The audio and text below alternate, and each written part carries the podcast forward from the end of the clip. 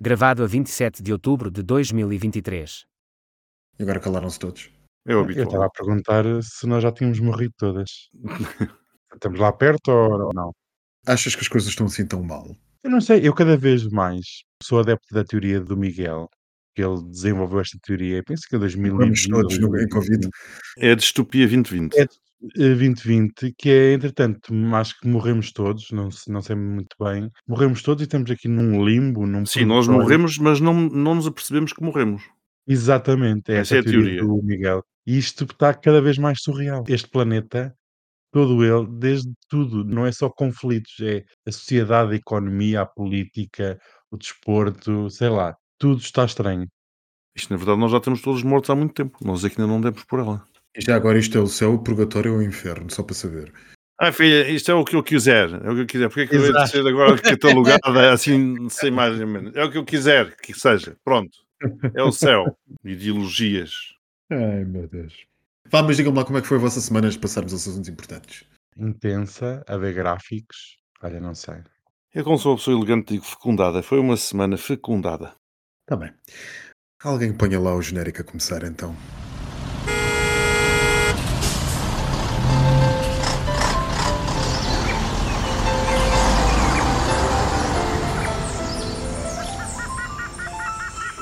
Triangulação do círculo. Meus amigos, muito bem-vindos ao centésimo, octagésimo segundo episódio da vossa Triangulação do Círculo. O meu nome é Max Spencer Donner, sou o vosso moderador de serviço de hoje e estou a falar-vos a partir de Faro. Olá a todos, eu sou o Daniel e tive que sair de Melides porque estava com muita chuva, eu não gosto de chuvas e cheias e vim para Aveiro comer uns ovos moles. Ah, eu estive aí, eu tenho. Ai, então houve Teve? uma confluência, uma confluência. É, eu, estou, eu só estou quando tu não estás, que é como tu fazes ao Algarve. Quando Moura, aproveitas sempre para chegar quando eu não estou. Sempre. E faço questão de quando estiverem a ver, você também não está. Nem até em Lisboa. Eu já vi você a chegar de avião e eu senti, olha, é um Max, está a aterrar. Deixa-me ir embora.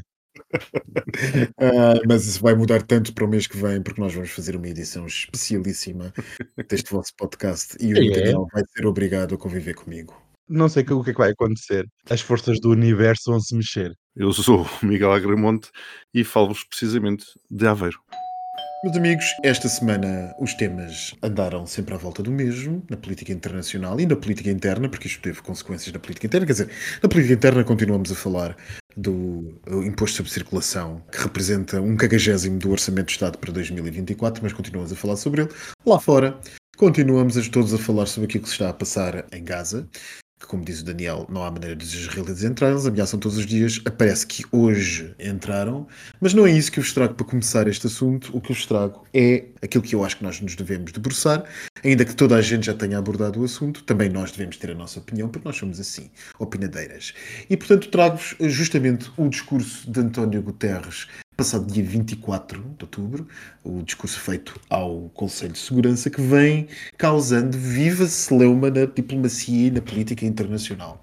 António Guterres disse eh, enfim, fez comentários de inserção histórica sobre a situação israelo-palestiniana e há por aí muitas opiniões a circular e interpretações sobre aquilo que foi o discurso ao Conselho de Segurança, mas nós aqui da Triangulação gostamos de factos, fazemos um fact-checking. Fomos buscar o discurso e tomámos a liberdade de o traduzir para português para que vós, que nos ouvem, saibam exatamente aquilo que foi dito e possam debruçar-se sobre aquilo que Guterres quis ou não quis dizer, dado que já há por aí países e partidos a exigir que ele se demita por um lado ou por outro, ou porque falou a favor da Palestina ou porque falou a favor de Israel e, portanto, vamos, mas é, ouvir o que Guterres disse. E disse o seguinte, antes de passar ao comentário dos meus insígnios palestrantes.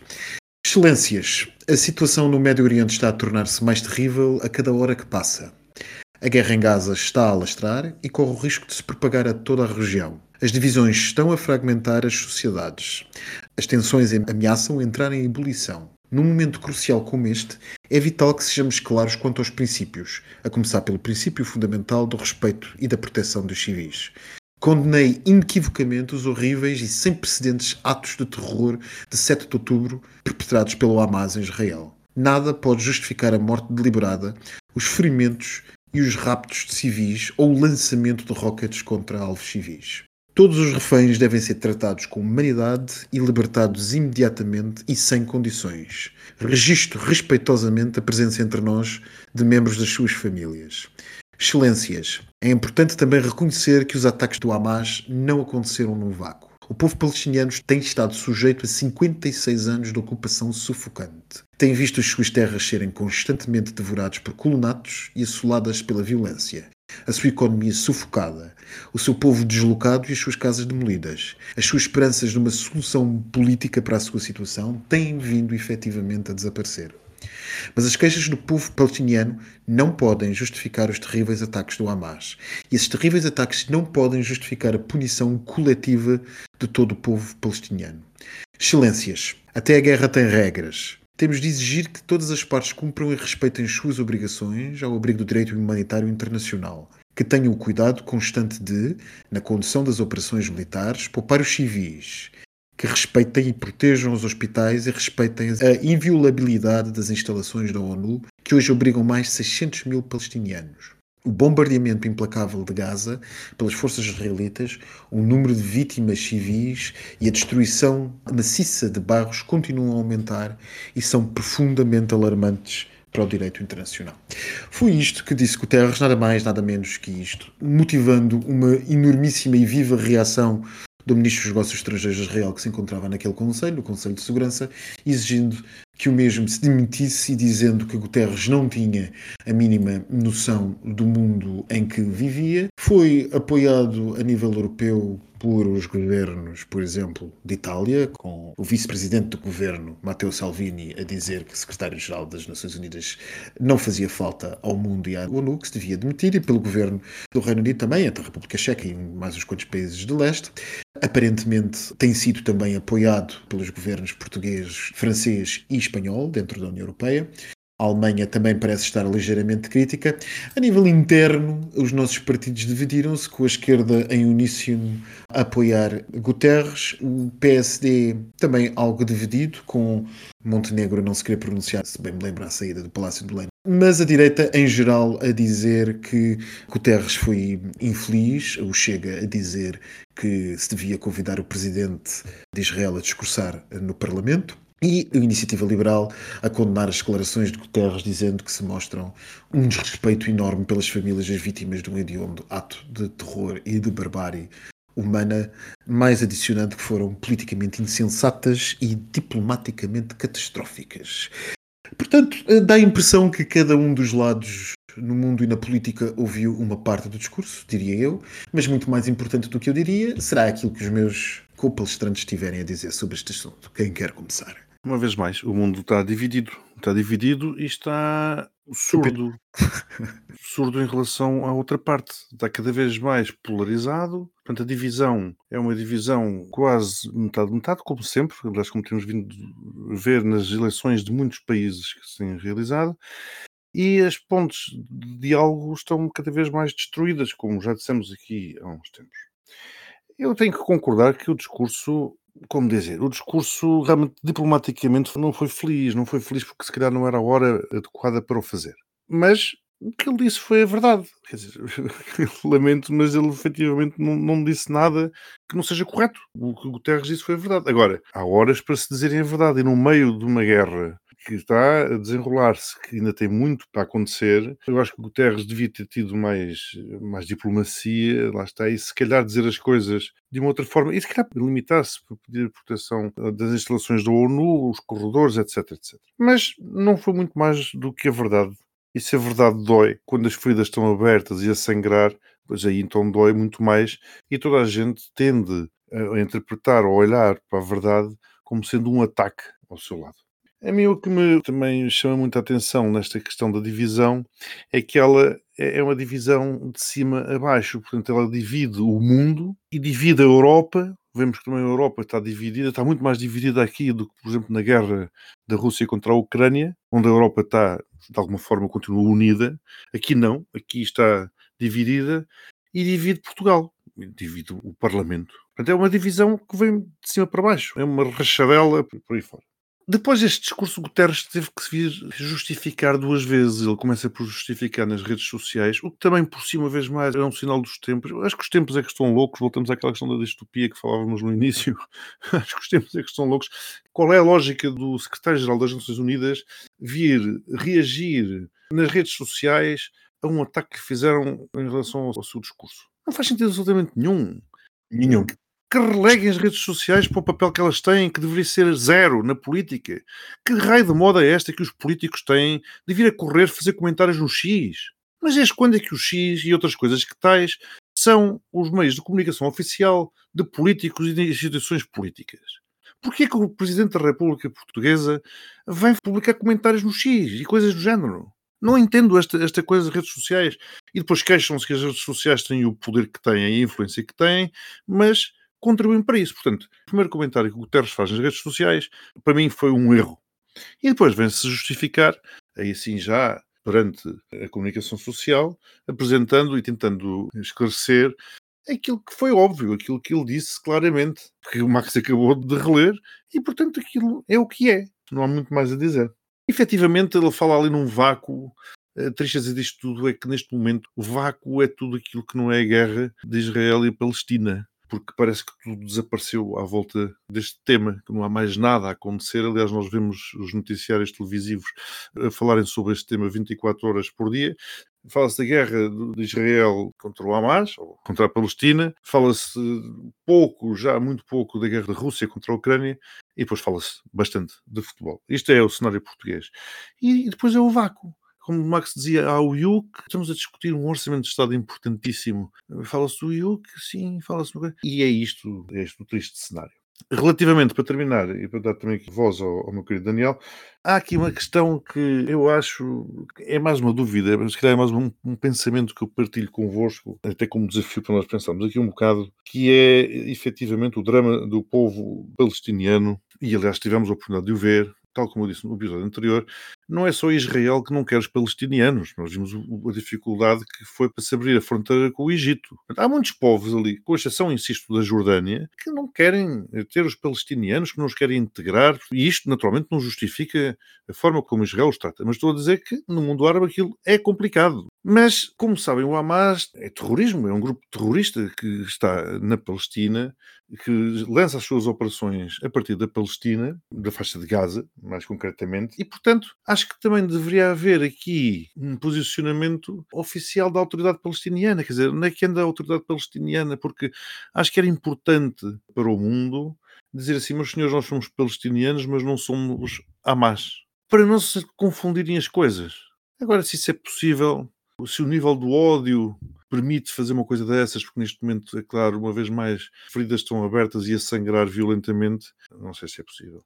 Que isto é uma tragédia, é que é uma tragédia que se arrasta há muito tempo, é, tem que arranjar uma solução para isto, sim, que a solução dos dois Estados, sim, que já foi falada há muitos anos e, e os árabes disseram que não, sim, enfim, vamos ver se voltamos uns passos atrás e se recuperamos algum do tempo perdido, porque qualquer solução que não seja uma solução com uma perspectiva duradoura eh, é empurrar o problema com a barriga e sabemos que daqui meia dúzia de meses ou de anos voltamos a ter um drama eh, tão grande quanto este. Depois temos a questão da extrema-direita no poder em Israel e vemos quais são os partidos que estão alinhados com a extrema-direita para dar continuidade àquilo que vem acontecendo com a triangulação, que é nós estarmos a falar quando fenómenos históricos estão a acontecer, só para vos dizer que neste momento há relatos ainda não confirmados oficialmente que Gaza estará completamente sem comunicações e que estarão milhares de soldados israelitas neste momento a entrar em Gaza. Portanto, como vos digo, isto está na imprensa internacional, um pouco por todo lado, mas ainda não está confirmado.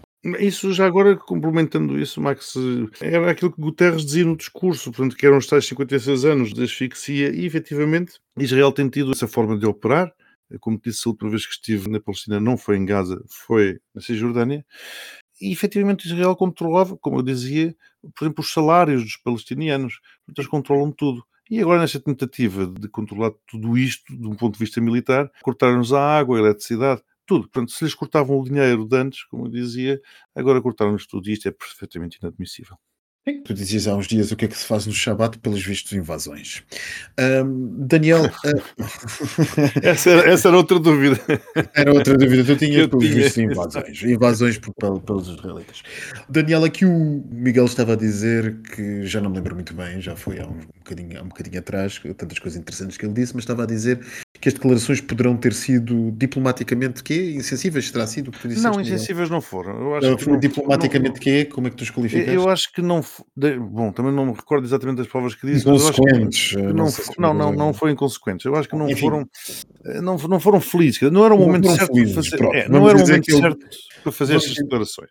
Vamos dizer que ele disse que. Diplomaticamente, está eh, bem? Diplomaticamente não foram felizes as declarações, mas o que é facto é que, ou por outra, para além disto, é facto que eh, 120 países da Assembleia Geral, porque na ONU uma coisa é o Conselho de Segurança, outra coisa é a Assembleia Geral, 120 países pediram oficialmente tréguas oficiais para que fossem dadas possibilidades de ajuda humanitária, bem como a libertação dos reféns. Foi o que 120 países pediram, apoiando Guterres. Portanto, diplomaticamente terá sido assim tão inconsequente? Eu fiquei curioso que uma pessoa que é conhecida pelo dom da palavra, como é António Guterres, tenha preferido um discurso desta forma, que a sua equipa não tenha vetado algum tipo de palavras, porque é como o Miguel dizia, concordo com a ideia do discurso, mas foi mal conseguido, foi mal comunicado. Eu acho que foi o timing, Daniel. Eu acho que é o timing. O timing, e também repara, não é oferecido nenhum contexto, porque este conflito, muitos analistas, muitas pessoas falam nas redes e pessoas que eu conheço, simplesmente falam no momento atual, agora, no último ano, nos últimos cinco anos, e o contexto histórico das últimas décadas, séculos, porque isto tudo não começou agora, não começou ontem, é um evoluir na escalada, no ódio que ambos os povos têm um contra o outro. Porque o que nós vemos, de ambas as partes, é a tentativa de aniquilação, quer de um lado, quer do outro. E não venham dizer que Palestina não é Hamas, certo, mas há também muitos palestinianos que desejam a destruição do Estado de Israel. Não é só o Hamas, como do lado de Israel, há muitos israelitas, há muitos judeus que desejam a destruição do ideal de um Estado palestiniano e do próprio povo, de empurrá-los até ao mar. Portanto, a falta de contexto histórico, político, económico e militar devia ter sido melhor conseguido neste discurso. E ainda a resposta do Max, os 120 países, isso é normal, não é? A causa palestiniana tem sempre muito maior apoio do que a causa israelita. E como o Miguel também estava aqui a dizer na, na sua intervenção, que A minha questão era só a diplomacia em si, não é? Sim, Guterres, mas também falta Guterres- saber que são 120 Guterres- países, mas qual é o Guterres- peso desses 120 países, não é? Ah, A Índia e a China têm algum peso, o Brasil tem algum peso. Ah, ah, Quando Guterres O próprio fala, Estados Unidos também os não próprios defendeu, Unidos, não é? Quando Guterres, quando- exatamente, quando Guterres fala, o que é facto é que ele fala com a dignidade de quem fala perante o mundo inteiro, eleito pelo mundo, pelos representantes desse mundo todo, ou grande parte deles. Não é? Ah, o que é que é a ONU hoje em dia? Nada. Isso é toda uma outra questão. Eu até acho curioso que este discurso e tudo que se seguiu após este discurso não é às vezes aquela tentativa de falem mal ou bem, o que interessa é falar. Porque aonde é que está a ONU neste conflito? É lá nenhum, porque ninguém liga nenhuma. Não, Alguma a ONU, a vez- ONU não pode estar no conflito, não é? A ONU tem que estar no Não, não. conflito do lado das Para vítimas, não é? Para, para mediar, mediar o claro. conflito, para encontrar a paz, a ONU é uma instituição que procura o entendimento entre várias partes. Este discurso ajudou em alguma coisa para encontrar um, um caminho para a paz? Não. A, a ONU está presente, por exemplo, na negociação em relação aos reféns que estão em Gaza? Não. Está o Qatar, está o Egito, está a Turquia. Quer dizer, a ONU está um bocadinho colocada de lado. Temos aquelas votações no Conselho de Segurança. Ora vem os Estados Unidos e é votado pelos outros, ora vêm os outros e é votado pelos Estados Unidos. Quer dizer, não se avança em nada. E este discurso, às vezes, parece um bocado de eu ainda aqui estou, a ONU ainda aqui está, não nos metam de parte, nós ainda aqui estamos e até os corredores humanitários foram conseguidos não pelo trabalho que a ONU desenvolveu, foram conseguidos através de negociações com o Qatar, com os Estados Unidos, com o Egito, com Israel. Quer dizer, a ONU está à parte quando não devia estar. E este tipo de discurso podia ter sido melhor conseguido e não vai trazer nada de novo, não vai ajudar a levar mais caminhões de ajuda humanitária para Gaza, não vai en encontrar um caminho para a pelo paz. contrário, Israel bloqueou de imediato todos os acessos da ONU à Palestina. Pronto, após este, lá está. discurso. O timing, a falta de contexto. Eu não estou a dizer que não tenha razão. E outra coisa que é este aproveitamento político português, de toda a gente vir falar e de vir defender a honra, como muitos políticos eu via dizer, a defender a honra de António Guterres, que é um português, ai meu Deus. Destes todos os partidos que falaram, qual deles falam da ONU nos seus programas políticos ou na sua mensagem política? Nenhum. É aproveitamento político, é mesquinhez portuguesa. Ai, agora vamos ter que ser contra ou a favor. Ainda indo àquilo que o Miguel disse na sua intervenção logo no início, esta divisão entre ou somos contra Israel ou somos contra a Palestina, é a posição errada para estar neste conflito e sempre o foi desde o início. Nós não temos de estar numa das partes, temos de estar nas duas partes. Temos que encontrar um caminho. Porque falam muito na questão de ah, é na guerra da Ucrânia. Isto é um conflito totalmente diferente. Para já é uma guerra religiosa. Logo aí traz muito mais fanatismos e complicações. Depois tem várias questões políticas antigas, milenares, que não acontecem no conflito no leste europeu. E realmente nós devíamos encontrar um meio termo e não devíamos só estar do lado do- dos palestinianos ou do lado de Israel. Já houve oportunidades para a paz, mas poucas pessoas o queriam. Quer os palestinianos, quer o Hamas, quer Israel, quer a Os influência palestinianos, se calhar sim. O Hamas é que se calhar não. O problema é esse.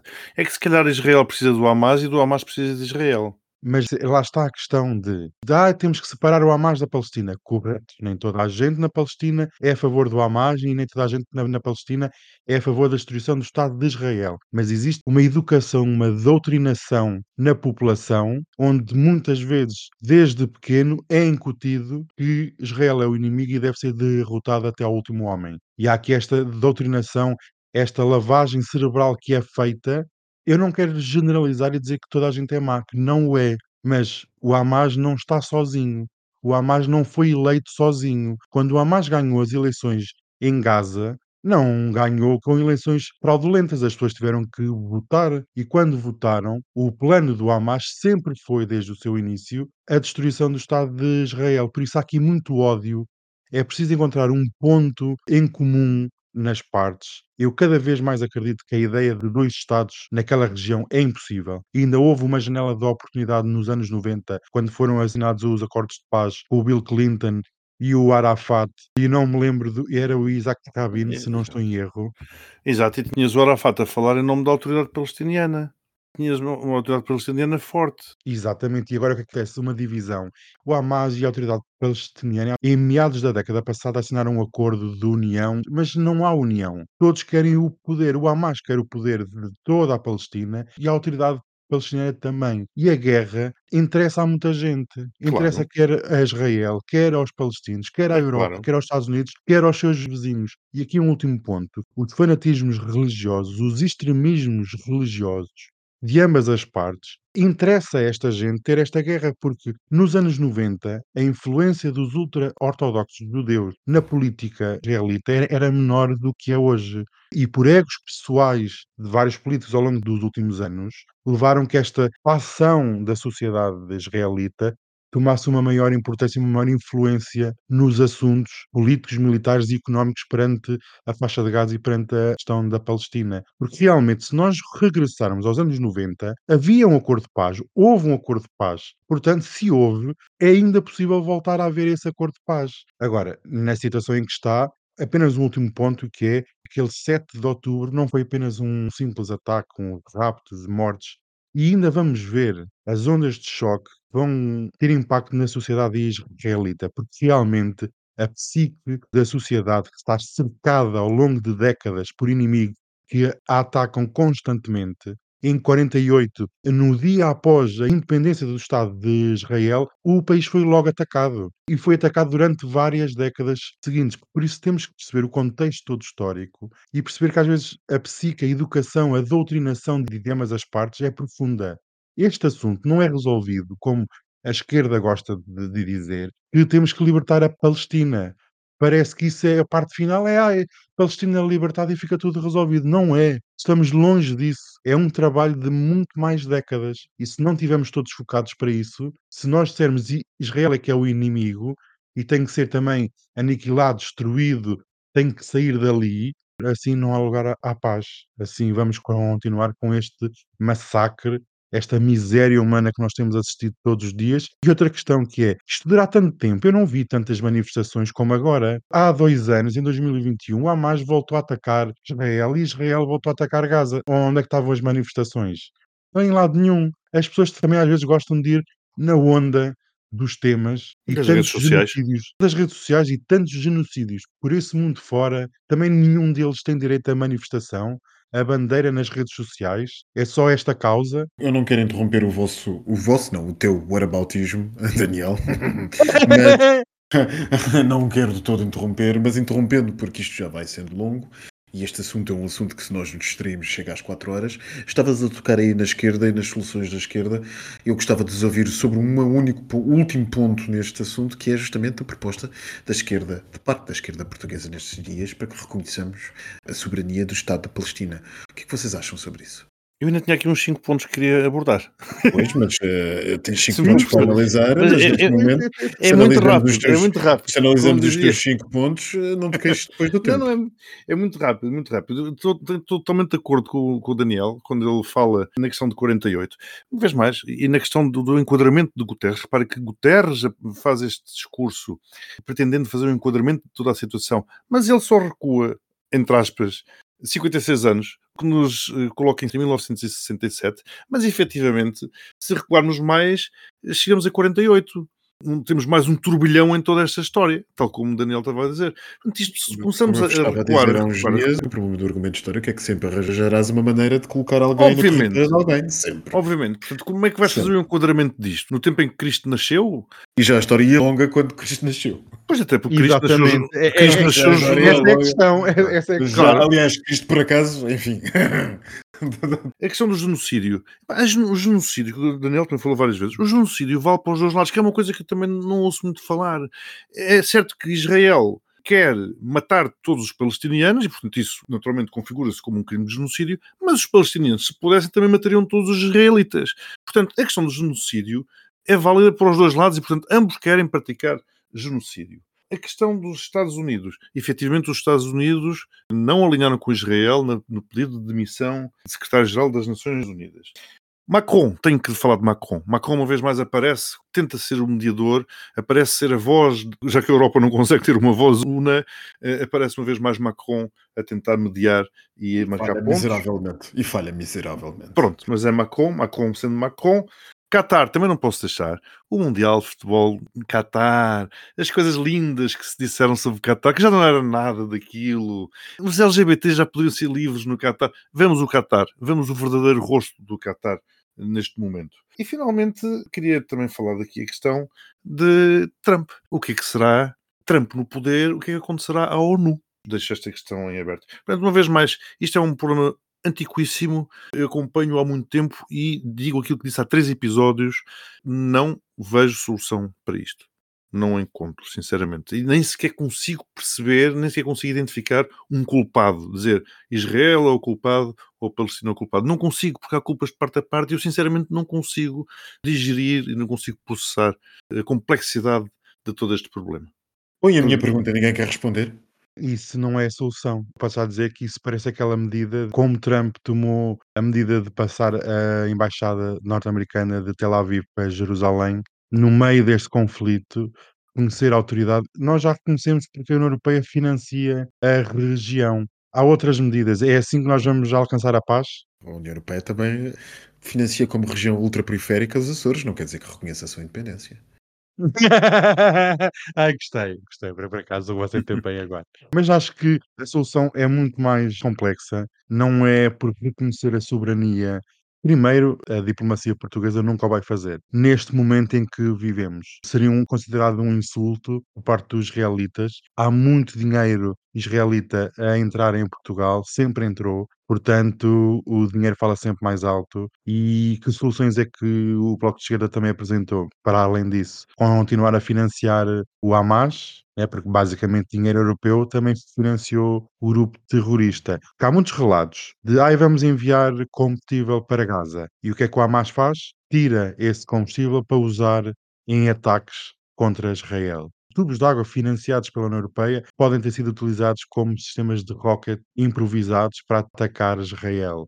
A erradicação do Hamas realmente é super importante e poderia trazer alguma estabilidade na região. E voltamos aqui a dizer um ponto: aquele acordo ia ser assinado entre Arábia Saudita e Israel teria pontos claros de fornecer ferramentas para a autoridade palestiniana na Cisjordânia conseguir governar-se a si própria. E acho que há aqui realmente esta tentativa de destruir todo o mapa geopolítico e diplomático da região, porque ao Hamas não interessa uma autoridade palestiniana forte na Cisjordânia. O Irão não tem nenhum interesse. E mais uma vez eu digo que discutir este tema apenas entre Israel e Palestina é errado, porque envolve um sem número de países à volta que temos que ter em consideração na análise que nós vamos fazer. E por vezes temos que reduzir a carga emotiva e analisar as coisas mais lógica e, e racionalmente eu queria mais medidas, queria paz na região e ainda acredito que a paz seja possível e espero ainda viver para ver essa paz.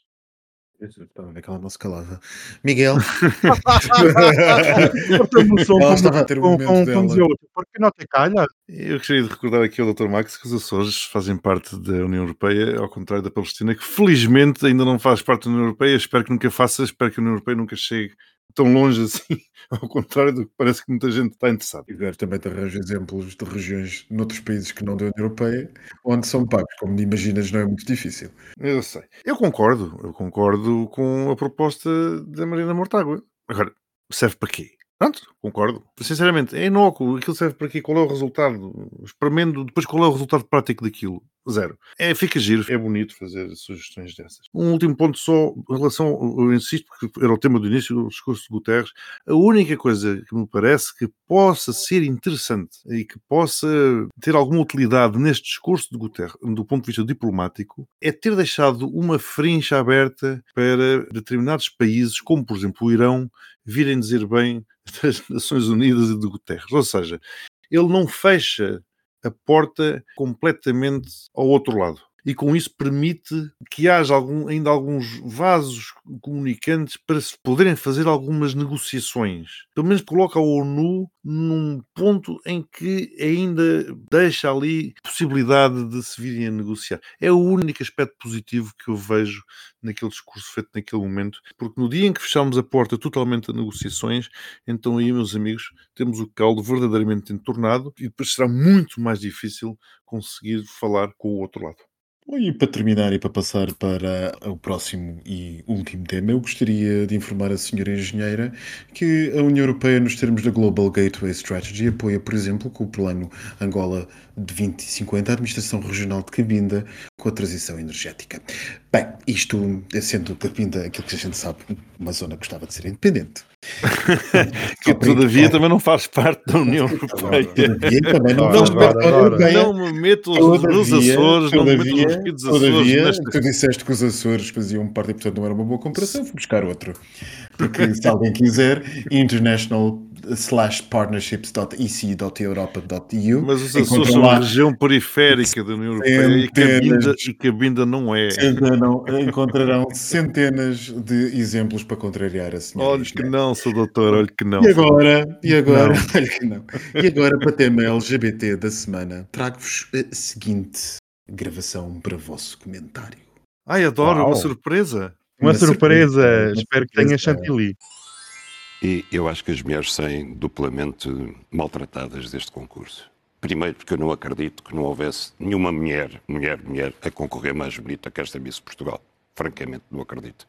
Eu sei que o curso não se escuta, o júri lá terá o dele, mas eu, francamente, não acredito que não haja uma portuguesa a idade de concorrer mais bonita que esta Miss Portugal. Segundo lugar, e principalmente, quem se elegeu não foi uma mulher bonita. Não foi ela que ganhou o concurso. Foi uma operação, ou várias, cirurgia plástica mais medicina molecular. Foi isso que foi eleito. Porque ela é trans. Exatamente, porque ela é trans. Portanto, Transsexual. portanto, o que o júri apreciou foi o resultado de sucessivas operações plásticas que correram bem e tratamentos moleculares ou celulares. E é esse o resultado, Zé Alberto. Zé Alberto, casavas com esta mulher? Não me comprometas de todo. Não, porque casavas. Não, não, não, não, de todo, de todo. E tu, tu também não. já- Eu também não, de maneira nenhuma. Mas, quer dizer, mas não... Mas ela vai representar Portugal no concurso Miss Universo. Não. E este tipo de eventos, Miguel? Não, eh, não, o que eu, esse tipo de eventos é extraordinário. Que as feministas que passaram anos a contestar os concursos de beleza Eles desapareceram do espaço público exatamente porque eram sexistas e machistas e, E agora- objetificavam a mulher. Então agora não tem nada a a dizer a um concurso de beleza que não só continua a explorar o corpo da mulher, mas tra- transforma isso numa anedota e numa batota. E não, tem sei nada a ser dizer. acusado de transfobia. Oh, oh, Zé Alberto, eu já não tenho idade para me preocupar com, com as coisas que me acusam. Sabes, havia um, um senhor que eu conhecia que dizia: "Eu só espero morrer sem ser acusado, sem ser obrigado a, a certas coisas. Pronto. Bem, meus amigos, e portanto, para vos deixar com este áudio surpresa, deixo-vos esta pergunta.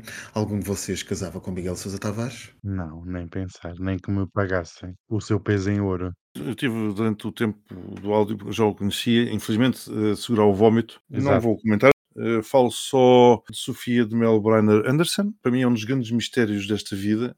Como é que a senhora como Sofia de Melbrenner Anderson consegue parir uma coisa desta? Mas vocês repararam nas camadas da conversa Aham. destes dois cavalheiros? Oh, Max, Yeah. eh, No pois, estúdio. eh, pois, As e- camadas- e, o outro senhor jornalista dois, também, é, também é uma desilusão. Estamos perante uma mulher trans, é como se fosse possível esquecer, mas vamos esquecer. Imaginem só a primeira camada, que é a camada de comentar se, se casavam ou não com esta mulher, se é ou não é bonita, se isto é aquilo ou se não. E depois a segunda camada, que é aquilo que ela é ou deixa de ser, e se eventualmente casavam, nem pensar. Eu não casava com uma mulher assim. Pois, se calhar elas também não casariam com os homens assim. Mas, Exato. eh, citando a minha querida amiga Laura, que passou no final de um dos nossos episódios recentes, era o que ela dizia: Mas são só as mulheres trans que fazem operações plásticas para ir participar nos concursos de misses. As mulheres cis não o fazem. Pois. Portanto, porquê é que quando uma mulher trans faz operações plásticas é a modelação de um corpo e quando uma mulher cis o faz já não o é? E depois outra camada também muito interessante, que é aquela, não haveria mulher portuguesa, que é como quem diz, isto aqui não é verdadeiramente português. Não está lá explicitamente, mas está lá. Está lá, se vocês repararem, está lá esta camada, esta fina camada de não, isto, uma mulher portuguesa não é isto. O homem que volta para caçar elefantes, ele não caçava em África elefantes e leões e essas coisas. Volte para lá a fazer as suas caçadas. Pode ser que alguma lhe corra mal. E é transfóbico, sim. E é transfóbico, sim. É que transfóbico, claro que é. Relativamente à senhora Jana Amaral Dias, que falávamos aqui há umas semanas, eu diria para ignorar esse tipo de chamadas de atenção. Eh, Mas isso não quer dizer que eu esteja disposto a ignorar tudo. E, sinceramente, se a senhora Miss Portugal tiver alguém que a aconselhe juridicamente, eu, sinceramente, ponderava seriamente apresentar uma queixa-crime. Porque há limites. E aqui foram claramente ultrapassados. Por ambos. É transfobia. E um jornalista a prestar-se àquelas declarações e àquela chacota já devia ter sido banido. Já lhe deviam ter tirado a carteira de jornalista. E ainda dizem que há cancelamento. Claro. Há aqui uma linha editorial do canal de televisão, é a TVI e também a CNN, onde a Joana Amaral Dias faz comentário, na TVI e na CNN, e parece que há aqui um caminho, um trazer das redes sociais, a sujeira das redes sociais para a televisão generalista, e é assim que se ganha audiências. Claro, esta é a cartilha da CMTV. Pois a. TVI nunca foi outra coisa do que uma CMTV Prime. Gostei. O Plus. Bem, e para sítios Prime, ou talvez não, e que deviam ser cancelados, vamos então àquilo que toda a gente quer ouvir. O postigo de Daniel. Cancelada deve ser você. Você vem cá todas as semanas. Toda- vocês vêm cá todas as semanas, as duas. As duas trazem sempre pessoas e já houve aqui festas. Vêm cá sempre, mas dizem sempre mal. O lugar que deve ser cancelado, que é um chiqueiro, que é um pardieiro. O Miguel a dizer este sítio já foi melhor frequentado, mas cá vem, está sempre cá. É como a TVI. É como a TVI, exatamente. Queridas amigas, comam aí os bolos que estão aí desde a semana passada. Eu não quero saber se sou cancelado ou não. Já não tenho idade, como diz o outro. Já não tenho idade para isto, já não quero saber. O Max esteve em Barcelona, não esteve? Tive, sim, senhor, na semana passada. Alguma vez foste hum, Já fui à padaria e passam. Estacione de Santos. Ah, a estação da Santos já passei muitas vezes. Estive lá numa padaria, não me lembro porquê. Porque, olha, uma padeira foi despedida. Ah, Ela diz que foi injustamente e o tribunal dá razão à senhora. Foi despedida injustamente e levou a entidade patronal a pagar-lhe 25 mil euros de indemnização. E agora vocês se perguntam, mas porquê é que ela foi despedida, não é? E porquê que ela foi despedida? Porque Nunca foi filmada a urinar em utensílios de trabalho. ah, então vai trabalhar para a Superboc. Na China também foram apanhados uns a urinar Mas não soubeste caso da cervejas. Superboc. A Superboc não, eu vi um foi na China. E na Superboc Agora também. recentemente. Ah, é também? Então é por isso que tem aquele gosto particular. Exato, aliás, nas redes sociais, quando, quando isso foi exposto, muitos dos comentários o pessoal dizia: epá, não, não despeçam o gajo porque isto tem dado muito bom resultado. Aí, de- pronto, ok. Mas assim, olha, o que é que aconteceu foi a senhora urinava para alguidares, onde se faziam as massas do pão, e passava por água antes de os arrumar. Terá feito isto dezenas de vezes. O tribunal considerou que o sistema de videovigilância estava lá ilegalmente e então a pessoa teve de ser readmitida e continua a urinar nos utensílios. Mas espera, vamos lá ver. Ela urina nos utensílios porque não tem tempo e não tem oportunidade. A entidade patronal não permite que ela vá à casa de banho e ela, portanto, tem que se aliviar da forma como consegue. Ou é por algum motivo fetichista? Ou... Não está explícito se é fetichista ou não, apenas diz que ela terá feito isto várias vezes, dezenas de vezes. E era a única a fazê-lo, por isso os outros funcionários iam à casa de banho, porque havia tempo para tal. Acho que já tornou-se fetichista e a senhora passava só por água, imagina. Fazia num alguidar e noutros utensílios e pronto, acho que é, é interessante sempre saber estas situações. Eu também conheci um padeiro que, pronto, fazia juros ao nome de pães de leite. Também foi para isso. Ai meu Deus do céu. Não, mas é verídica a história. É verídica. Depois É tens que me verídica. enviar, tens que me contar em privado. Está bem. É possível? É possível, sim. Sabem que a GNR foi chamada ao Palácio de José Castelo Branco? Ah, Sabem quem é o José Castelo Branco, não é? O ex-concorrente não do vive Big no centro Brother. de Nova Iorque. Pois, é essa a questão que é, o ex-concorrente do Big Brother, a socialite José Castelo Branco, foi acusado de ter agredido duas mulheres na casa da Betty, em Sintra. A GNR foi chamada ao palacete por causa de alegadas agressões envolvendo Pedro Pico, lembram-se quem é? Que era a Teresa Aldente, que era a drag queen Sim. foi acusada de Claro. maltratar e de explorar os funcionários na sua famosíssima empresa de drag. ah, sim, claro. Sim, Claro, sim. claro. Então o que é que aconteceu? Sabem que este Pedro ainda ocupa o palacete que é de José Castelo Branco e de Betty Gramstein. Sabem, sabem disso. Ele ocupou a casa, eles tinham um projeto juntos que iam lá fazer, o que é que ele aproveitou? Alegadamente, não é que tem que ser sempre alegadamente, aproveitou uma saída de José Castelo Branco para Nova Iorque, mudou as fechaduras, mudou o alarme e ocupa ilegalmente o palacete. E entretanto, durante a pandemia, não podia ser hum, despejado, e o que aconteceu foi que Pedro Pico supostamente subaluga a outras duas mulheres o espaço, pronto, tendo algum rendimento, que agora até funciona como alojamento local. E quando José Castelo Branco soube disto, houve um desentendimento à porta do palacete, e joias e bens que estavam dentro do palacete não podem ser retiradas. E recentemente houve uma exposição de roupas da Betty em Cascais e José Castelo Branco disse que muitas das peças estavam no palacete e ele não as podia lá ir buscar porque não tem chave. E pronto, e é uma história engraçada e houve porrada à porta do palacete. É sempre muito interessante. Sem palavras. É Portugal. E ainda falam que o Yuke é que é o problema. Beijinhos. Beijinhos. Olha, neste Halloween vou-me mascarar de Yuke. Beijinhos e boa semana para todos. Beijinhos. Só espero morrer sem ser obrigado a certas coisas. Pronto.